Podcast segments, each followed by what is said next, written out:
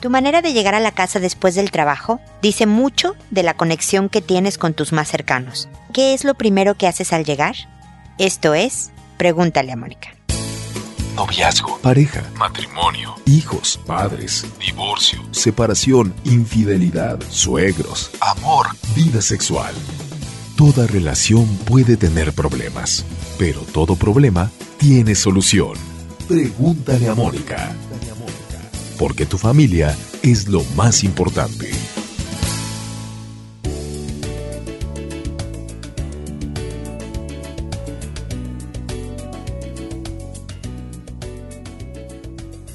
Bienvenidos amigos una vez más a Pregúntale a Mónica. Soy Mónica Bulnes de Lara. Como siempre, feliz de encontrarme con ustedes en este espacio en donde espero me cuenten o por lo menos rememoren lo primero que hacen al llegar del trabajo. Abren la puerta, saludan a todo mundo y luego empieza la revisión de la lista de pendientes. ¿Hiciste la tarea? ¿Te bañaste? ¿Recogiste tu cuarto? ¿Hiciste lo que te pedí? O verdaderamente te tomas unos minutos, no te estoy diciendo que toda la tarde, porque yo sé que hay pendientes, pero unos minutos como para quitarte los zapatos, tirarte al suelo con los chiquitos, si tienes chiquitos, a colorear, armar el rompecabezas, ¿no? Con los medianos, tirarte al lado del sillón a preguntarles qué estás viendo, de qué se trata, cómo te fue hoy, viste que hizo mucho frío o mucho calor o llovió, ¿no? Conectar, convivir saludar a tu pareja si ya llegó de trabajar, él o ella. ¿no? También conectar en vez de, oye, fuiste a la tintorería, recogiste, no sé qué, pagaste el gas. No, nuevamente hablar de nada,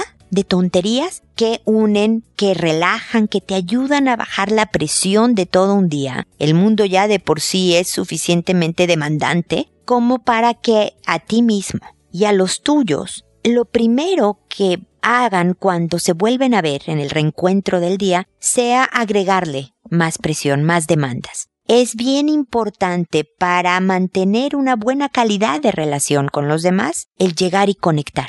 Antes de dar una instrucción, mucho más cuando se trata, por ejemplo, de una queja, ¿no? Antes de una recriminación, hacer la conexión, decir algo bueno, eh, preguntar cómo estás, verdaderamente cambia el tono de la conversación y definitivamente cambia el tono de la cultura familiar. Así que reflexiona, piensa, ¿no? A ver, yo qué es lo que hago o cuántas veces a la semana me voy al nivel operativo, ¿no? De checar qué se hizo y qué no se hizo y cuántas veces sí conecto con el otro para que sean, pues ojalá, todas las veces las que ocurran las de, conexión primero, porque para los pendientes siempre habrá tiempo e incluso si queda alguno sin revisar, será mucho menos importante que el que tú te hayas acercado a los que quieres, a los que consideras los más importantes en tu vida.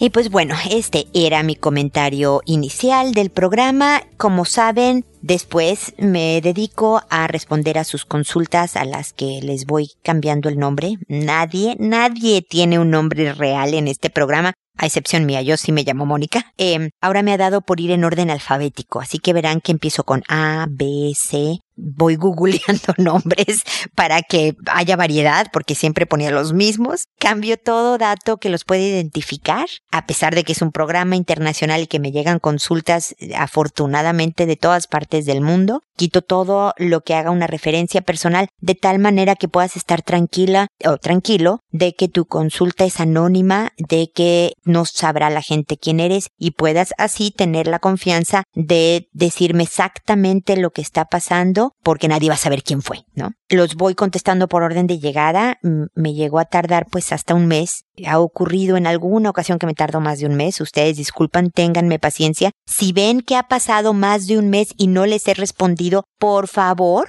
vuélvanme a escribir porque la primera persona, Abigail, que me escribió, este encontré su correo, no sé por qué motivo, en un buzón raro, en un buzón extraño y por lo tanto, Abigail, mil disculpas porque me tardé más tiempo en responderte a ti, creo que un par de meses, por favor perdóname, pero te puse en cuanto lo localicé primera de la lista. Cuando vean que está pasando, no sé, tres, cuatro semanas, vuelvan a escribir prefiero recibir estos correos de, oye, ¿qué pasó? Yo te escribí, ¿por qué no me contestas? A darme cuenta, como le pasó a Abigail, que mucho tiempo después no le había respondido y eso no me gusta nada. Por favor, también búsquenme en Facebook, en Twitter, en Instagram. Estoy en todos lados dándoles herramientas que les puedan ayudar a mejorar sus relaciones personales, de trabajo también, de familia, sobre todo con la educación de los hijos. Ahí estoy, hay videos, también estoy en YouTube. Y desde luego tengo dos libros que se tratan de educación de hijos. Uno, no más víctimas para formar el carácter de los hijos. Es una guía muy sencilla. Mis libros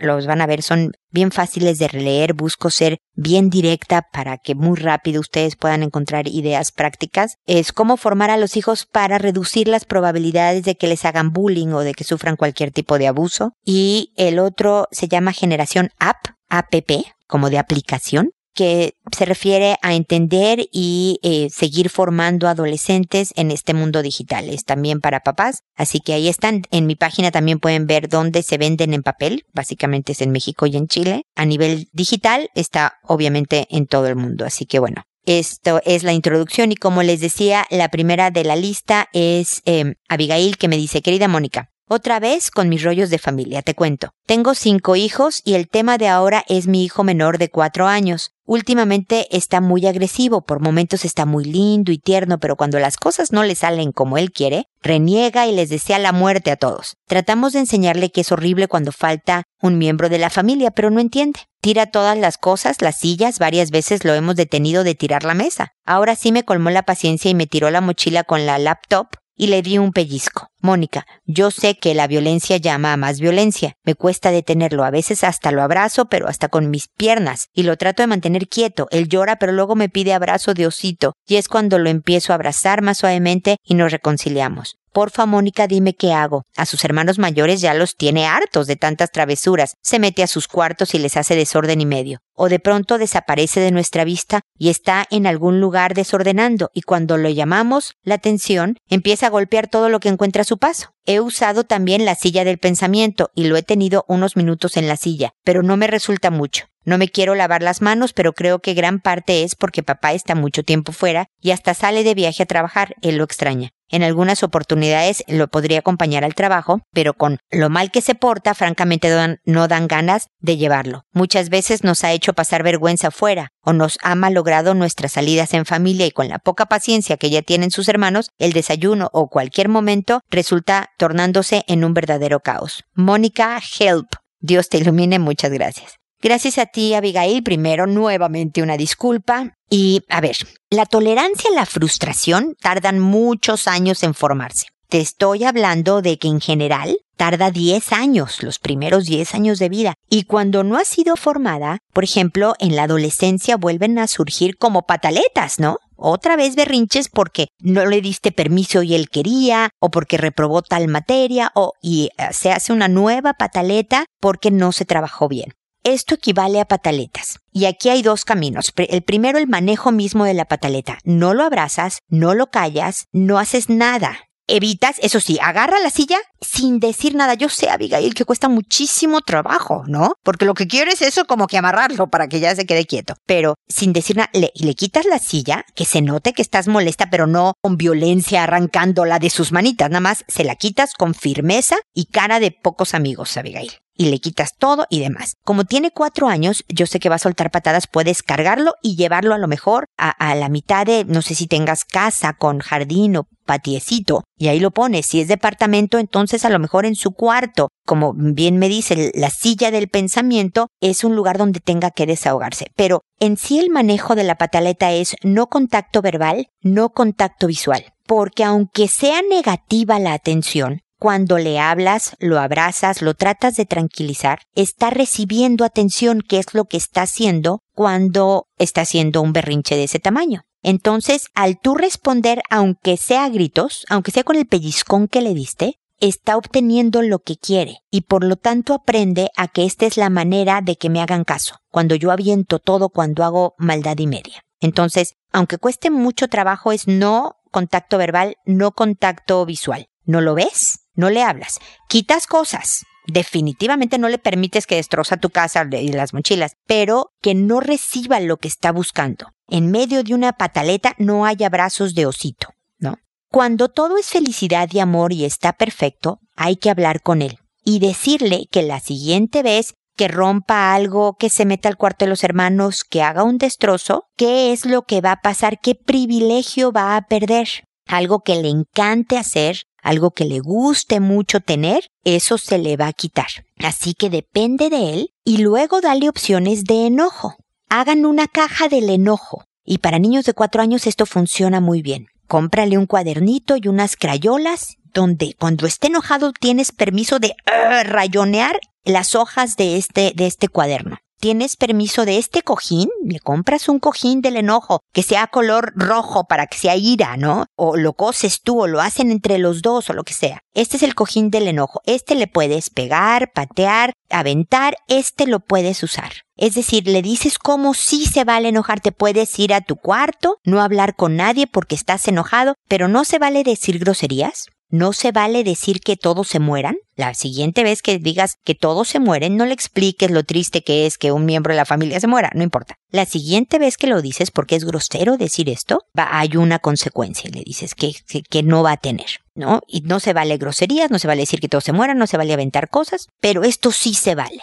Y luego, evidentemente tu hijo, Abigail, tiene mucha energía, tiene mucha actividad en sí mismo porque tiene cuatro años, porque generalmente los niños de cuatro años y más los varones, los hombres, eh, suelen ser más hiperactivos que las mujeres. Hay niñitas bien hiperactivas, ¿eh? pero en general estadísticamente hay más hombres que mujeres en este sentido. Y necesita un lugar donde quemar energía. Por lo tanto, hay que ver la manera o que tenga clases de fútbol, de karate, de algo que lo agote físicamente o hay que llevarlo al parque o, como siempre lo digo yo en el programa, ¿no? Ponerte unos tenis y llevarlo al mall a perseguirlo, ¿no? Al centro comercial a perseguirlo. No vas de compras, no vas a vitrinear a ver qué hay en los escaparates, vas a que él corra y tú atrás de él. Porque lo que necesitas es que queme, queme, queme, queme, queme toda esta energía para que cuando no se, se, se sienta entre cuatro paredes, no vea cómo la quema haciéndole pedazos sus cosas a los hermanos mayores y demás. Entonces es una combinación de manejo de pataleta,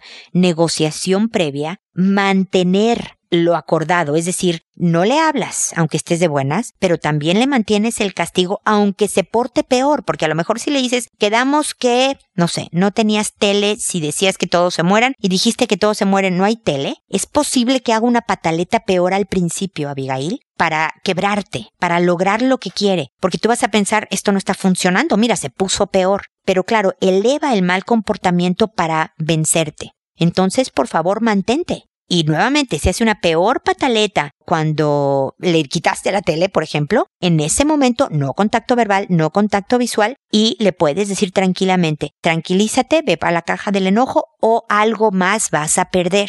A los cuatro años tiene toda la capacidad para entenderlo. Y cuando lo mantengas, poco a poco él va a aprender autocontrol, a tranquilizarse un poco mejor y a ir espaciando estas pataletas. Se requiere de mucha consistencia y de mucha persistencia. Fuerza y paciencia, Abigail. Aquí estoy para echarte porras, sí se puede. Así que poco a poco y espero que estas ideas te sean de utilidad. Luego está Beatriz que me dice hola. Mil gracias por tu labor y tu dedicación. Cada episodio me ayuda a ser mejor persona. El episodio de la ansiedad y los hijos me ayudó mucho a ver que mi forma de ser también tiene cosas buenas. La verdad es horrible ser así, pero si no pienso en todo lo malo que puede pasar, no me siento tranquila porque no me siento segura de tener todo bajo control. Aunque hay veces que aún con todo algo pasa. Por otro lado, una vez dijiste que el identificar nuestros defectos nos ayuda a trabajar en ellos, y pues así me está pasando. Mi esposo me dijo que estoy amargada y busqué la exacta definición, y pues sí, tengo grandes rasgos de ello, pero aceptarme me ayudó a saber en qué debo de trabajar y no hacer drama por lo que me dijo mi esposo, sino a trabajar en ello. Y finalmente, en este mismo episodio, hablaste sobre una persona que no tiene autoestima y boicoteó su relación, y siento que eso mismo estoy haciendo. Y gracias a estos tres ejemplos y el gran apoyo que diste en cada uno, me siento con herramientas para comenzar a trabajar en mí. Ya no quiero ponerme a pensar o decir que mi esposo también me hace. Seguro sí, pero esta vez no me importa. Hoy quiero cambiar yo y voy a lograrlo. Cero quejas de lo que sea, cero reclamos,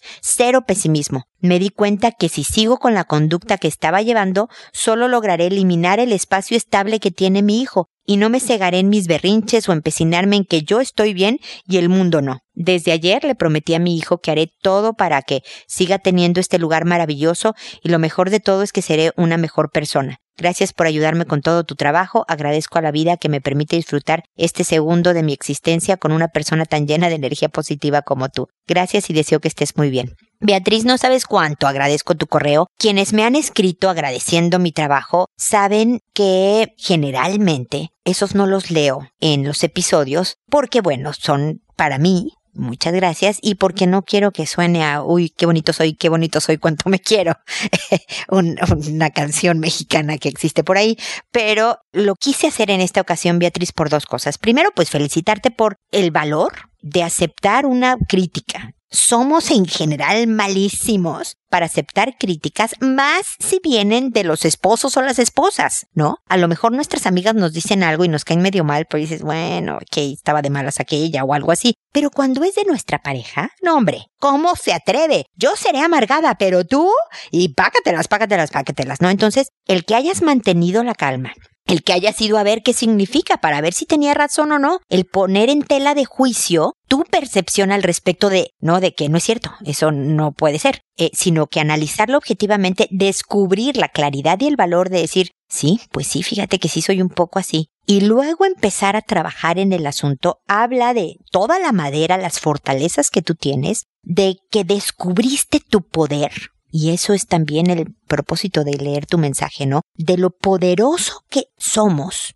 para construirnos una buena vida. Porque no solo trabajar en ti te va a ayudar a ti, ¿no? A ser mejor persona, a ser mejor mamá, vas a ser también mejor esposa, mejor amiga, mejor ciudadano del planeta y verdaderamente estarás ayudando al mundo entero por el trabajo que estás haciendo en ti. Entonces no es menor. Pensamos que es nada más en nuestro pequeño círculo, pero esto corre largas distancias. Entonces, muchísimas gracias. Me da gusto saber que, pues, las ideas que propongo a unas gentes dirán, no, esta no me sirvió, pero esta otra puedo rescatarla. Para eso estoy, para eso he estado en esta labor por, por 10 años más los que se acumulen esta semana. Y, y bueno, fuerza. Va a haber días en que no te salga, en que vuelvas a ser esta persona que reclama. Bueno, nada más, a lo mejor vas a reclamar un poco menos, que ya va a ser ventaja, y luego va a ser el borrón y cuenta nueva. Volvemos a empezar. Cada vez va a ser más fácil, porque efectivamente, Beatriz, no podemos controlar a los demás. No podemos hacer que el mundo funcione como queremos pero sí podemos controlarnos a nosotros mismos, guiarnos y potenciar lo que tenemos que darle fuerza para hacernos una vida feliz. Te felicito y muchísimas, muchísimas gracias por tus palabras, por tu mensaje. Luego está Candela. ¿Qué tal mis nombres, eh? No te sé que ya estoy buscando por otros lados porque le estoy agarrando cada nombre. Soy madre soltera, me dice ella. Mi hijo, de ocho años, que es muy tierno, me acaba de decir que a veces se imagina que ve a otro niño y estoy muy preocupada. ¿Qué debo de hacer? ¿Cómo lo oriento? Creo que como vive conmigo solo, no hay una figura paterna, eso me preocupa. A ver, mi querida Candela, aquí hay dos temas bien diferentes. Es frecuente y normal que los niños tengan estos amigos imaginarios. Todavía a los ocho años, ya es más tarde, a lo mejor esta amistad imaginaria la ha tenido desde pequeñito. Es más común que a los tres, más bien cuatro a seis años, ¿no? Tengan estos amigos imaginarios, especialmente los niños más creativos. Y a veces dura hasta los ocho, nueve, justo antes de que empiece la pubertad, que a tu hijo le falta muy poquitito, a los nueve empieza la pubertad, para empezarla y por lo tanto que cambie esto. No se trata de que le digas, claro que no hay nadie, como que ves a un amigo, no, no, aquí no hay otro niño, ¿no? Sino nada más este, ah, sí, ¿cómo se llama? ¿Cuándo lo empezaste a ver? ¿O qué haces con él? ¿Qué te cuenta? No es alimentar una mentira, es saber que es creatividad, es fantasía, que es buena, que es positiva y sana, pero también que no es real. Luego tú le puedes decir, ¿sabes qué? Yo también, por ejemplo, el otro día tenía unas ganas de un helado y me imaginé perfecto un helado de chocolate con chispas y casi casi me estaba imaginando cómo me lo comía y se me mojaban las manos y acababa toda embarrada de helado, ¿no? Pero bueno, un día vamos a comprarnos uno de de veras. ¿No? De tal manera que le dejas ver a tu hijo que está muy bien tener creatividad e imaginación, pero es diferente a la vida real. Entonces, tener esta conversación con tu hijo de entender qué es lo que ve de otro niño, ¿no? ¿Es un amigo imaginario o no? Lo ve como un fantasma, ¿no? Que hay por ahí que está rondando. No, el otro niño no me habla, mamá. O solo lo veo en determinado momento. Mira, te voy a contar, Candela. Mi hijo más pequeño, ahorita ya es un adulto, pero cuando era chiquitito, él me decía que veía a Jehú, o sea, a Jesús. Íbamos en el coche. Mira, mami, ahí está Jehú, me decía él, ¿no? Yo obviamente pues no veía a Jesús por ninguna parte. Ah, pues salúdamelo de mi parte, era lo único que yo le decía. Salúdamelo de mi parte, hijito. Y mira, mami, ahí está Jehú. Como seis meses de su vida me decía que veía a Jesús. Un día, Candela, Íbamos en el coche y me dice, mira mami, ahí está el papá de Jesús. Y sácatelas, pues ese es Dios, ¿no? Entonces, eh, pues salúdamelo también, hijito, por favor. Eh, y él me señaló que arriba de un árbol veía al papá de Jesús. ¿Qué vio mi hijo? ¿Qué no vio? ¿Qué era parte de su imaginación? ¿Dios verdaderamente se le presentó en los ojos inocentes de un niño? No lo sé. Pero no puedo poner en tela de juicio por la edad que tiene, por el contexto mismo. Entonces averigua, pregunta y sigue un poco el juego haciendo esta diferencia entre lo que me estoy imaginando y lo que sí es de verdad. ¿Sabes que ahora que te platiqué de mi helado, hijito, se me antojó que en el fin de semana nos vayamos a comprar uno? ¿Qué te parece? ¿No? De tal manera que distingan, como lo distingue claramente, pero dentro de este mundo fantasioso de ocho años, qué es real y qué no. No hay nada que preocuparte. Ah, pero por el otro lado, sí requieres de una figura paterna. Eso no quiere decir que vayas a conseguirte un novio que metas a tu casa, Candela, sino que veas en tus familiares, por ejemplo, un primo, tu papá, un tío, alguien que tú sepas que es un buen modelo masculino de conducta alguien que tú admires, respetes, que valores su marco de principios y convicciones. Y entonces le digas, oye, Juan, ¿no? Suponte que tu primo se llama Juan. Como sabes, ¿no? Mi hijo no tiene figura paterna y entonces me gustaría que de repente te invitemos, no sé, a la casa a comer y vengas, ¿no? Que de repente, eh, que vengas a comer y entonces le digas, oye, vamos a jugar pelota allá afuera un ratito, que convivas un ratito con él, te lo voy a agradecer, yo te admiro por estas cosas, entonces te quiero nombrar como esta especie de padrino, de mentor para mi hijo. No quiere decir que la vayas a hacer de papá, no lo vas a mantener, no lo vas a educar, pero quiero saber qué te tiene y esa relación se va construyendo de a poco. ¿Te parece primo? Y de repente nos vamos al cine a ver, no sé, algo de superhéroes y tú vienes con nosotros y de tal manera, Candela, que este pequeño sepa que existe una visión masculina que le puede resolver una duda distinta a la de su mamá, que ve que el mundo está hecho de hombres y mujeres y cómo se mueven en el mundo. Entonces, estos son dos temas distintos. Su amigo imaginario no tiene nada que ver con lo de la figura paterna, pero de todas maneras, tu hijo requiere de una. Entonces, ahí te lo dejo a tu consideración para que pienses quién pudiera ser el, el mejor modelo a funcionar como mentor de tu hijo.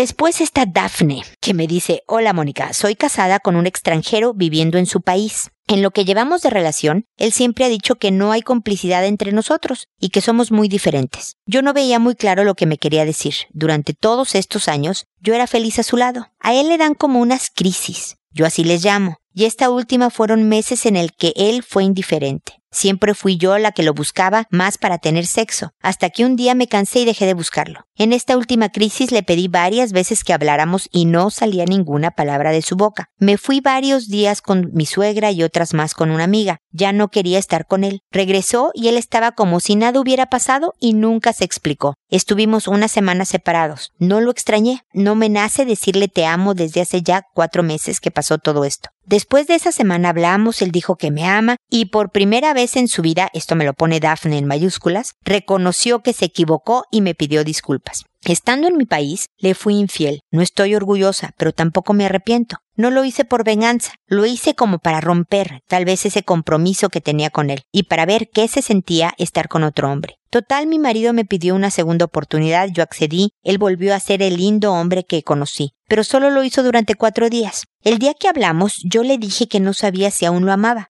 que no sabía si aún estaba enojada por todo lo sucedido, que si me veía un poco cortante, que esperaba que él lo entendiera. Él dijo que entendía porque me trató mal. No le dije de la infidelidad.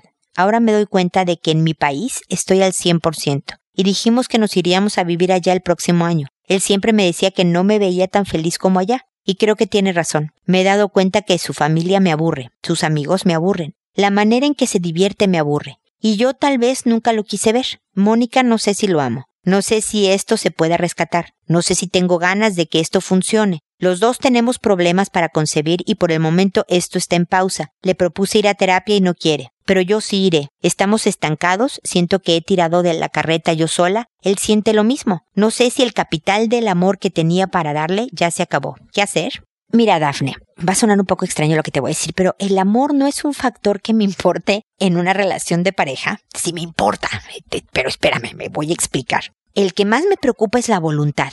Cuando ya no tienes ganas de hacer cosas, es bien complicado hacer que la cosa renazca. Obviamente al casarte con un extranjero, se supone que entiendes desde antes que va a haber estilos muy diferentes de concebir la vida entera como dices tú, cómo se divierten, sus amigos, su familia, él mismo, su forma de reaccionar y de ser, es bien diferente y toma tiempo una conexión. Pero, Daphne, yo lo primero que me gustaría invitarte es a verte a ti misma, es revisar cuál ha sido tu estilo, porque a lo mejor dentro del estilo de tu país, en donde tú eres latina, él no lo es, somos más intensas y a lo mejor estamos insistiendo en hablar, insistiendo en que me compartas y me cuentes, insistiendo en expresar, cuando muchas veces no necesitamos tantas palabras, mucho menos necesitamos quejas y reclamos de lo que no obtengo, sino que empiezo con trato, con acción,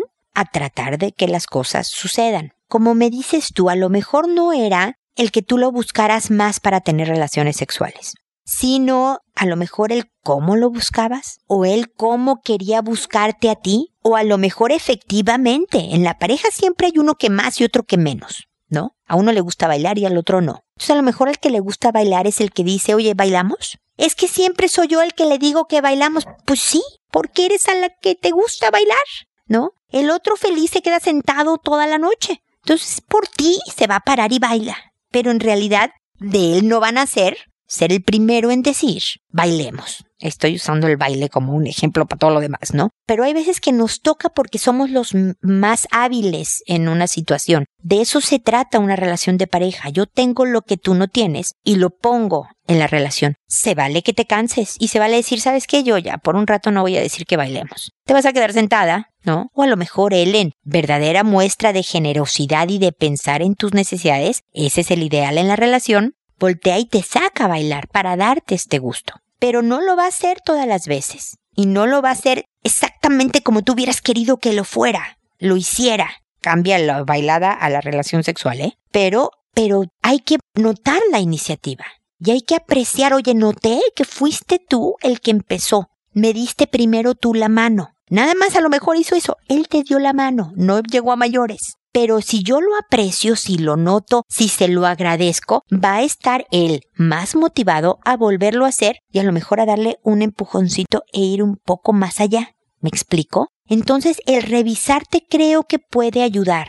Porque, a pesar de que son dos culturas distintas y además, Dafne, es posible que tu mismo estilo haya influenciado a que la dinámica se diera de, de esta manera. Porque se ve que ahí está el hombre del que te enamoraste. Y en ti está la mujer encantadora de la cual él se enamoró, que estoy segura de que él ya tampoco ve como tú ya no ves a este otro hombre. Y es por el baile, los pasos de baile que han seguido en su relación. Si tú cambias el paso, él va a tener que aprender un paso nuevo. Pero sí depende de que revises, a ver, ¿sabes qué? Sí me estaba poniendo a lo mejor muy latina, digámoslo así, ¿no? Muy intensa en esto. Y he visto que esto sí da resultado y esto no pero siempre y cuando quieras hacerlo, Dafne. Llega un momento en que también uno tira la toalla y dice, somos demasiado distintos. Me equivoqué en la elección. Pero en el 99% de los casos, no es un número científicamente comprobado, pero yo en mi experiencia profesional he podido ver que en la gran mayoría de los casos, no importa con quién te cases,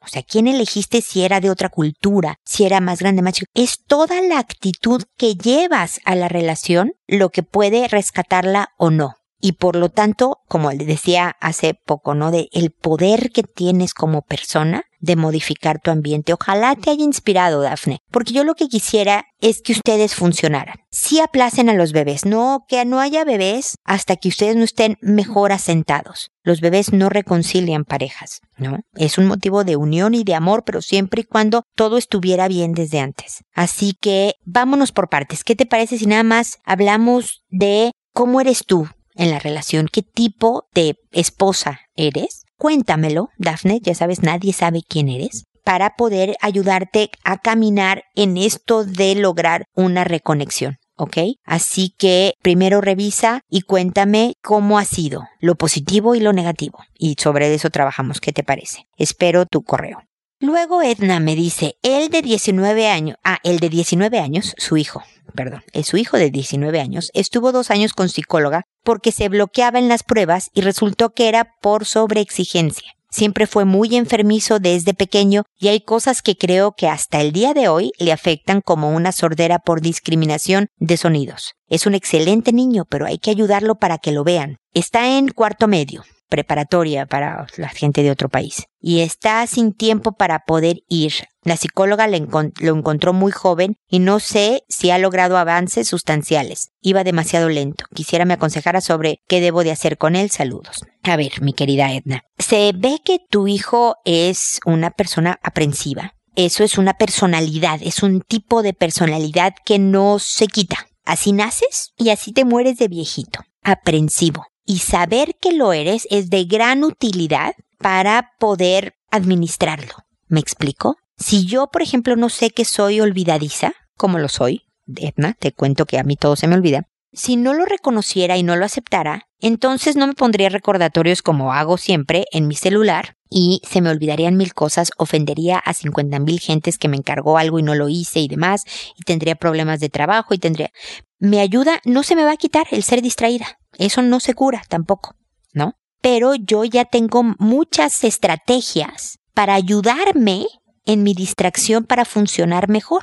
Y solo lo pude hacer el día que descubrí y acepté mi distracción. Entonces el que hables con tu hijo y le digas, ¿sabes qué? Eres aprensivo y preocupón. Y eso hace que quieras hacerlo tan bien en las pruebas, que te tenses tanto, y es todo química, ¿eh? La adrenalina, eh, la eh, norepinefrina, lo dije fatal, pero bueno, eh, cortisol, todas estas hormonas que preparan el cuerpo para una lucha. Ve algo como una amenaza, en este caso es la prueba, y entonces el cuerpo suelta una serie de químicos que generalmente bloquean la mente preparan al cuerpo para la lucha, pero la mente a veces como las respuestas que estudié o el tema que estudié para, se bloquea. También alguien muy aprensivo es enfermizo, porque no solo debilita el sistema inmunológico, sino que también te vuelves un poco obsesivo en los temas.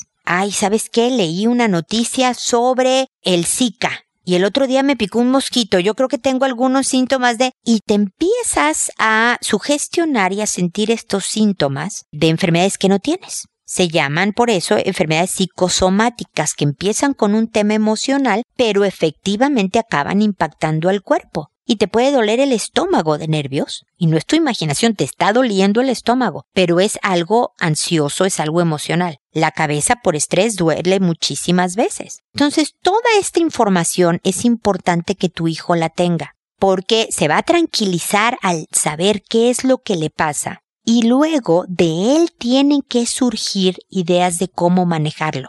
Es muy posible, Edna, que tú hayas visto a tu hijo a lo largo de su vida tan frágil que tú hayas hecho por él. Me dices en tu correo, hay que ayudarlo para que lo vean. Cada vez que lo ayudas para que lo vean, eliminas la posibilidad de que él desarrolle habilidades para que lo vean. No sé si me explico. No hay que hacer por él. Puedes aconsejar, oye, ¿por qué no le llamas tú a la psicóloga, al profesor, a tu amigo para averiguar tal cosa? Pero no haga, no le llames tú. No le marques tú a la gente, no vayas tú a hablar por él, que resuelva. En la medida en que sepa que resolvió algo, se va a sentir capaz.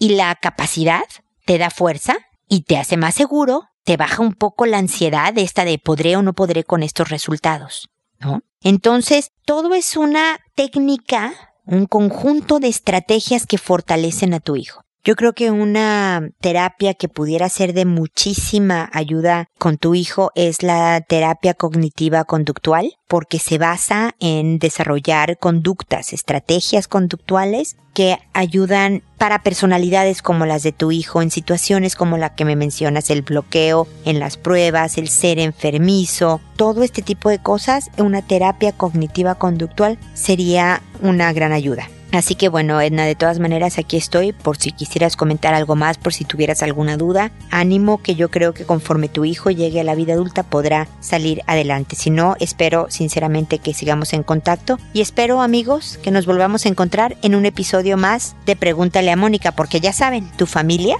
es lo más importante. Hasta pronto.